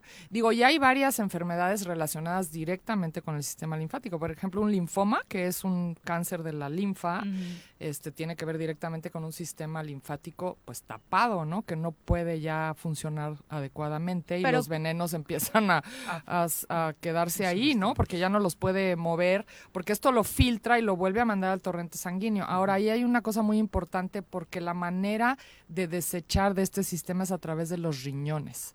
¿No? Porque hay otro sistema que he hablado mucho que es el hígado, que también digo que siempre deja pasar los, los, los, venenos y eso también tiene que ver con el cáncer. Pero este es otro sistema diferente que también se puede estancar y que cuando está, o sea, filtra, regresa a la sangre y lo que no necesita se va a la orina. Entonces es muy importante estar orinando adecuadamente también, ¿no? Y trabajar mucho con los riñones, ¿no? Ahí vas a preguntar algo, ah, ah, digo, pero ahorita justo decir ¿Qué es orinar adecuadamente, doctora? Pues mira, para eso también hay que tomar mucha agua, esa es otra, ¿no? Porque si no tomas agua, pues no orinas. Y el tomar agua en bastante cantidad ayuda a este sistema de drenaje, ¿no? Entonces, y el color también tiene El color tiene muchísimo que ver. O sea, una orina debe ser clarita. Una orina oscura, por ejemplo, nos habla de que algo está estancado, ¿no? O sea, digo, a menos que te hayas comido algo que te pinte la orina, ¿no? Por ejemplo, si comes betabel, hasta puedes orinar rojo, ¿no? Claro. Taco al pastor tiene colorante. Seguro vas a orinar rojo. Ah, mira, qué bueno, para mandarlos a él. Es que le ponen colorante para ropa. Mm, a muchas, en muchas, en muchas, ¿tú sabías eso? Claro. En muchas taquerías. Parte éxito en la taquería es que la pipí que haces no es naranja el otro día. Exacto. Ah, Vamos a checarlo cuando vayamos al ah, circo. Sí, porque los, las demás, las demás taquerías sí le ponen colorante no apto para consumo humano, es para pintar ropa. Sí, y lo sé porque tuve una vez un taquero como paciente y ese me, me contó, hasta me enseñó la pintura porque tenía una alergia muy fuerte en las manos, ¿no? porque él hacía el trompo, ¿no?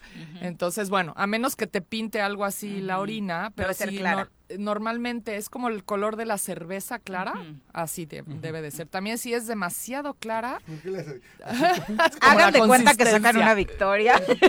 no, no, corona. Esa, no, esa no. Corona, corona. Corona, porque la victoria es, más oscuridad. Ah, sí es cierto. Sí, tienes razón, sí, sí, Una corona. Una corona. Como del color de la corona, más o menos. Ese es el color normal de la orina, ¿no? O sea, una victoria ya no estaría chida. Una victoria ya no. Quiere decir que tu sistema linfático hay que ah. cuidarlo más, ¿no? Entonces, bueno, les digo que para, para cuidarlo, pues es importante comer cosas vivas, crudas, ¿no? Entonces siempre hay que incluir algo crudo en la, en la alimentación una buena ensalada, fruta, ¿no? Frutas no muy dulces, las siempre hablo mucho de las de los frutos rojos que son muy buenos para este sistema linfático también, ¿no? Eh, los cítricos, por ejemplo, la toronja es muy buena también para limpiar el sistema linfático, ¿no?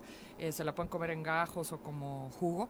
Ahora, sustancias buenas son todas las que le ayudan al riñón, porque acuérdense que el riñón al final es el que toda esta basura que la linfa le mandó lo tiene que sacar, ¿no? Entonces, por ejemplo, yo traje ahora el té de cola de caballo, es buenísimo para los riñones, ¿no? Un tecito antes de cada comida, ¿no? Que se lo tomen así como por unos 10 días como por un plan para limpiar sería muy bueno, ¿no? Otra cosa que ayuda mucho es el perejil, que lo pueden tomar en cápsula o se lo pueden echar a su jugo verde, bastante perejil o al agua, ¿no? Yo no estoy muy de acuerdo con el agua de sabor, pero este, porque está llena de Al agua simple, ajá, con cojitas. que lo pongan ahí, porque el perejil es buenísimo para los riñones, ¿no? Eh, otra cosa es el diente de león, que lo pueden tomar en cápsula o en té, es una hierba buenísima para los riñones también. Y hay un compuesto de estos de Soria que este ayuda mucho a orinar, ¿no? Y a sacar, a eliminar. O sea, no solo eliminamos a través de, las heces. Otra forma de eliminar de la linfa es a través del sudor. Entonces, por eso también es muy importante eh, pues hacer ejercicio. Los baños estos de, por ejemplo, los saunas, el vapor, son muy buenos para limpiar la, la linfa también. Y hay algunos ejercicios tipo tapping, ¿no? Para activar exacto. y también hay un masaje linfático que te hacen fuerte. Aquí incluso te hacen una especie y duele horrible cuando Exacto, ¿no? Y hay un, un, lugar en atrás, a la altura de las lumbares, donde empiezan las lumbares, hay un lugar que se llama, la, le llaman cisterna de Chili, de Pequet, que es el doctor que lo descubrió, o de, o de kilo. Y es un lugar donde hay varios nódulos linfáticos que se tienden mucho a, a congestionar y por ejemplo, la limpieza hepática, que he hablado también de ella, ayuda mucho a descongestionar la cisterna de, chili o de kilo. Y por eso a veces tenemos muchos dolores como de espalda, dicen, lumbares, ¿no? Ay, la asiática. Pues tiene que ver con un sistema linfático congestionado en muchas ocasiones, no siempre, ¿verdad? Pero sí, o sea, si tienen dolores de espalda, tengan cuidado que puede ser que su sistema linfático esté congestionado. Al final sigue siendo la inflamación de la que siempre hablas que hay que prevenir para evitar todo este tipo de cosas. Sobrepeso, inflamación, alimentación. Sí, sí, y todo con una buena alimentación. Es muy bueno. Pues ahí el hígado se, se, ahí se concentran todos los químicos que le pusieron al pollo o a la carne o lo que te hayas comido. El hígado es un filtro. Entonces si te comes ese hígado, puro químico. Y yo, ni de pollito. Antibiótico. ni de pollito. ni de pollito. Ni de pollito. sí, me encanta. A mí sí me encanta, la verdad. El cebollado, sí. Qué horror. Casi me falta ¿eh? Nada más los Yo comiendo ensalada y él comiendo hígado en cebollado, no por Dios. la noche. y comentar una sopa de tortilla, ya no dije no, porque si no... ¿Y qué? ¿Comiste una, sopa, de, tortilla? Bueno, está mejor. ¿Dónde se encuentra nuestro público, doctora? Aquí en Plaza Andrómeda, en el local 19, en Punto Sano. Muchas gracias por acompañarnos. Muy buenos días. Buenos días. Son las 8.40, volvemos. Gracias por continuar con nosotros. Justo lo comentábamos ahora fuera del aire. El presidente Andrés Manuel López Obrador, eh, pues ya anunció como oficial, ya es un hecho, no asistirá a la cumbre de las Américas, pues Estados Unidos no atendió esta solicitud de invitar a Cuba, Nicaragua y Venezuela. Eso sí, dijo que esto no tiene por qué significar un rompimiento con nuestro país vecino de ninguna forma, porque en julio va a la Casa Blanca a ver a Joe Biden para tratar el tema de la integración de toda América como debería ser el gran sueño de todos los que la integramos, ¿no? Pero bueno, vamos a entrevista, ya nos acompaña a través de la línea telefónica el presidente municipal de Jojutla, Juan Ángel Flores, a quien saludamos con muchísimo gusto. Juan Ángel, ¿cómo te va? Muy buenos días. Hola, buenos días. Este, se escucha un poquito mal, pero a ver, déjame muevo tantito. Anda en clases Nosotros por ahí. bien. ya, ya terminé, ya terminé. Ah, ok, perfecto. Hola, buenos días. Buenos días. Alcalde, oye, cuéntanos, ayer fue el Día Mundial del Medio Ambiente y precisamente eh, por este tema hay un asunto muy importante, precisamente dirigido a estudiantes de nivel preescolar, primaria y secundaria.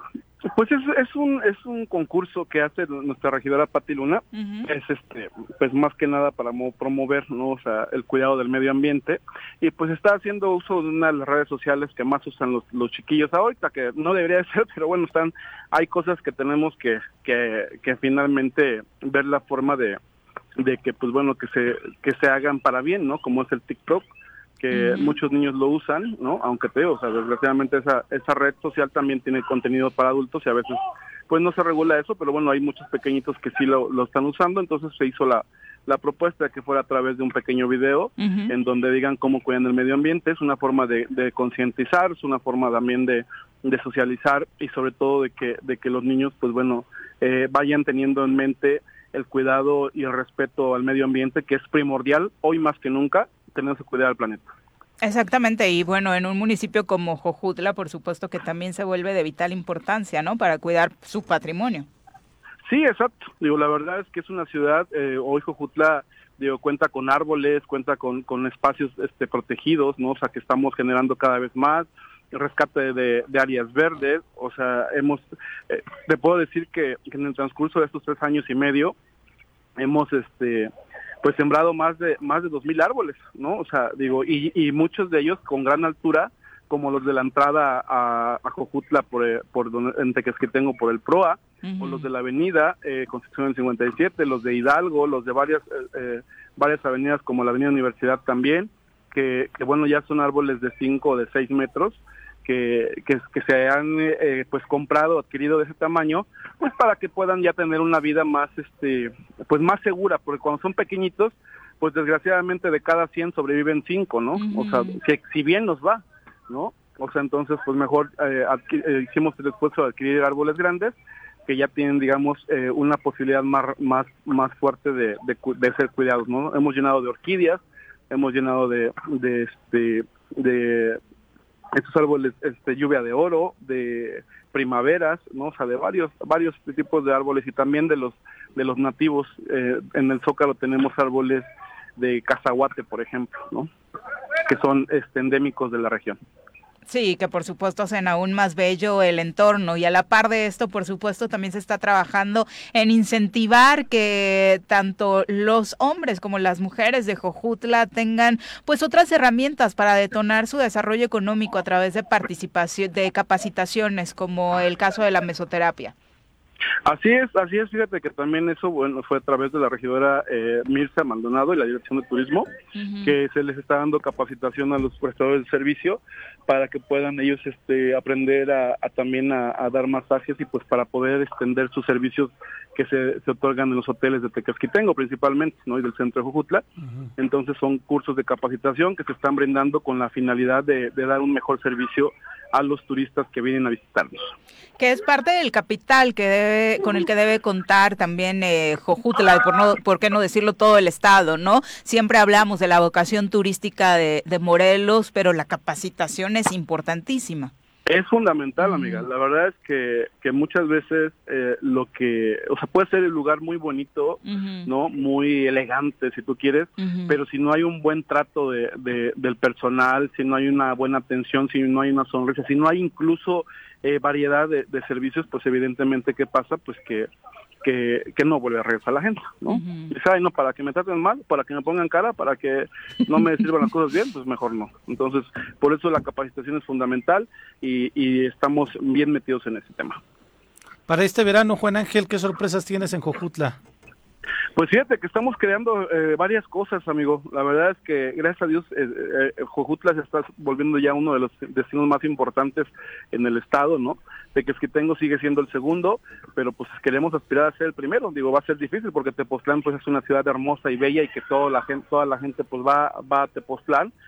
pero bueno, también queremos pues que conozcan esta parte del estado eh, para que también realmente pues sea uno de los destinos y que, está bien que vengan a Tepoztlán un día y un día se vengan acá a refrescar al lago de Tequesquitengo y con las diferentes actividades que tenemos. Entonces vamos a seguir, vamos a seguir promoviendo el lago, vamos a seguir promoviendo la ciudad. Ahorita eh, pues estamos con este con este tema, eh, estamos por, por checar un festival de música electrónica que también vamos a hacerlo, digamos, de manera gratuita por parte del municipio, pues para también atraer y sobre todo que no sea nada más exclusivo de las actividades este, privadas, ¿no? Eh, estamos en ese proyecto todavía, viendo espacios, viendo tiempos, pero bueno, finalmente va a ser sin duda una gran fiesta eh, ahora que, que, vengan los turistas aquí a la zona sur del estado. Bien.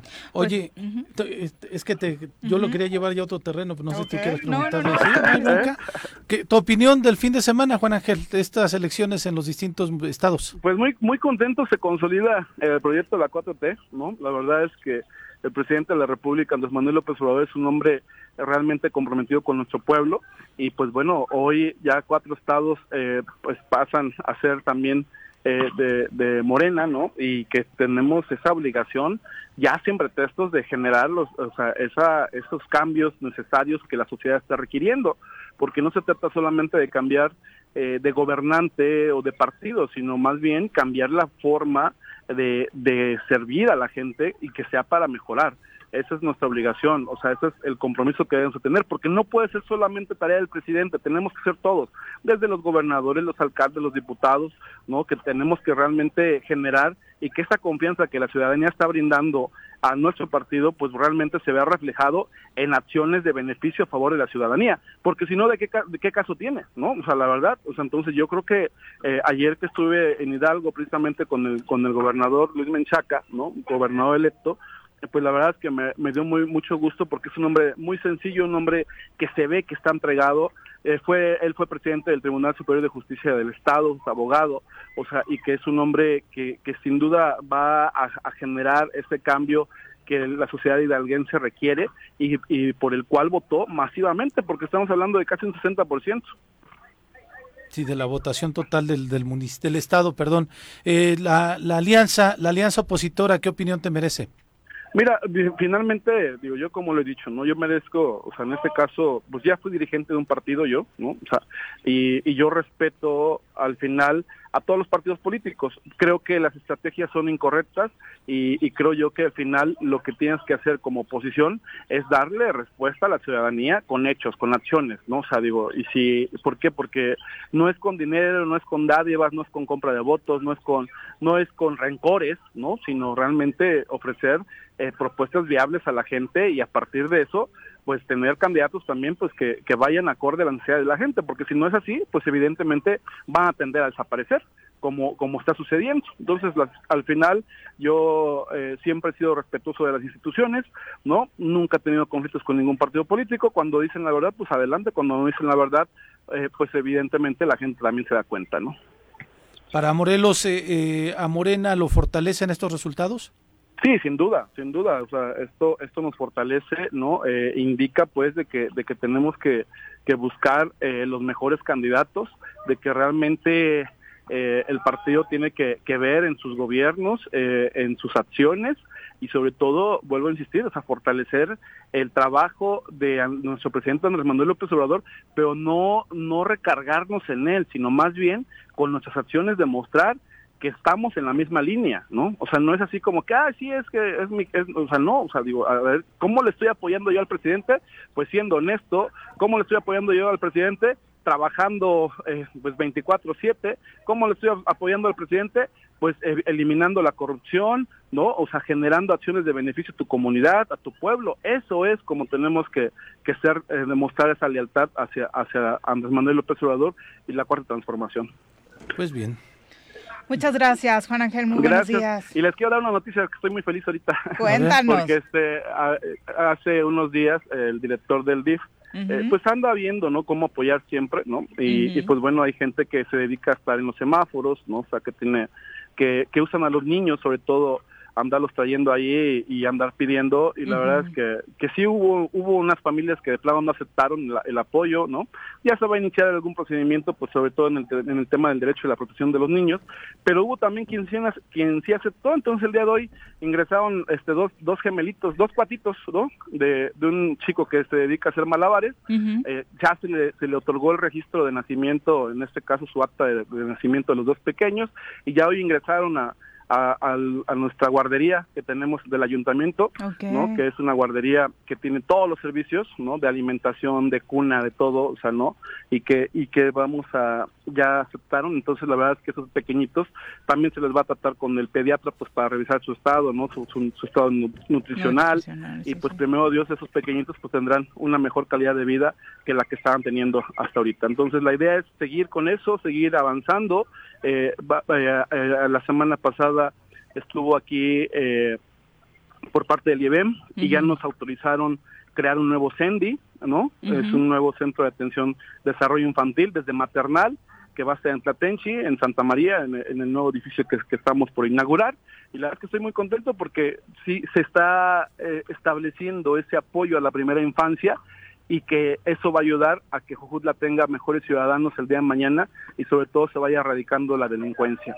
Si no le apostamos a los niños desde ahorita, a los recién nacidos, hasta cinco años principalmente, que es donde se, se crea eh, el sistema eh, pues neuropsicológico de, de, los pequeños, pues no vamos a tener una ciudad eh, como deberíamos de tenerla, que sea pues en lo mayor, el mayor tiempo de paz posible y con, con ciudadanos conscientes que, permitan tener una calidad de vida diferente el día de mañana. Ahí está el cambio, precisamente, Juan Ángel. Me parece que es una muy buena acción empezar a focalizar la atención a esta primera infancia. Pero entonces, es decir, estos eh, gemelos mellizos, entonces, tienen familia, eh, pero van a estar de momento bajo el resguardo del DIF o cómo va a ser la mecánica. No, no, no, o sea, eh, van a estar, ellos son digamos, pues es gente que trabaja, ¿no? O sea, finalmente es es este su sí que de pronto no tienen dónde dejarlo y los menores los acompañan a estas labores no exacto o sea de cuenta que por ejemplo o sea, se, pues, se dedican a eso no o sea entonces al final pues trabajos honestamente sí hay no porque sí hay hay vacantes en en muchos lados no o sea de, a lo mejor no como lo, que quisiera no digo de repente hay pues que para una tienda para esto el otro y a lo mejor no es el mejor salario del mundo pero bueno, hay, pero bueno, eh, finalmente ellos han decidido pues trabajar en la calle, ¿no? O sea, de malabaristas o, vendiendo dulces o algo. Pero acá lo, lo más eh, terrible, pues que exponían a los pequeños o que luego conforme van creciendo, pues los ponen a ellos a trabajar, ¿no? Y se quedan sin este la oportunidad de educación. Fue eh, resguardar a esos pequeños, entonces van a estar en guardería desde las 7 de la mañana, 8 de la mañana, ¿no? Hasta las 3 de la tarde se les entrega a los papás, pues ya desayunados y comidos y cuidados, Maravilloso. ¿no? Con atención, eh, pues con atención, pues de, de, gente especialista en ese tema, ¿no? Entonces al final es una forma de apoyar y de generar, pues que los niños que están en condiciones, eh, pues que no son igualitarias desde el nacimiento, pues vayan alcanzando una mejor condición. Porque aparte es justo eso, su derecho, ¿no? Y qué bueno que se les esté garantizando. Muchas gracias, Juan Ángel. Muy buenos días. Gracias, les mando un fuerte abrazo, que los bendiga. Feliz Igualmente, saludos. De verdad hace falta voltear a ver hacia allá. Eh, ya son las 8.57. ¿Qué, ¿Qué tarde se nos hizo? Ya nos vamos. Mi querido Jorge, muy buenos días. Muchas gracias por acompañarnos. Gracias, Jorge. estamos viendo por aquí. Que tengas nos, nos faltó la postura del PRI, pero bueno, lo intentamos. Aquí estuvo con Jorge. No, no, no, no, pero tu sentir como prista, pues lo manifestaste, ¿no? O sea con gusto lo hago. Buscaremos, por supuesto, para aquí el sentir de un prista de hueso tricolor. No. ya nos vamos, Pepe. Muchas gracias. Buenos días. que tengan excelente inicio de semana. Mañana en punto de las 7 los esperamos con más. ¡Uy! ¡Se acabó! Pues así es esto. Esta fue la revista informativa más importante del centro del país. El Choro Matutino. Por lo pronto, el Choro Matutino. Sure.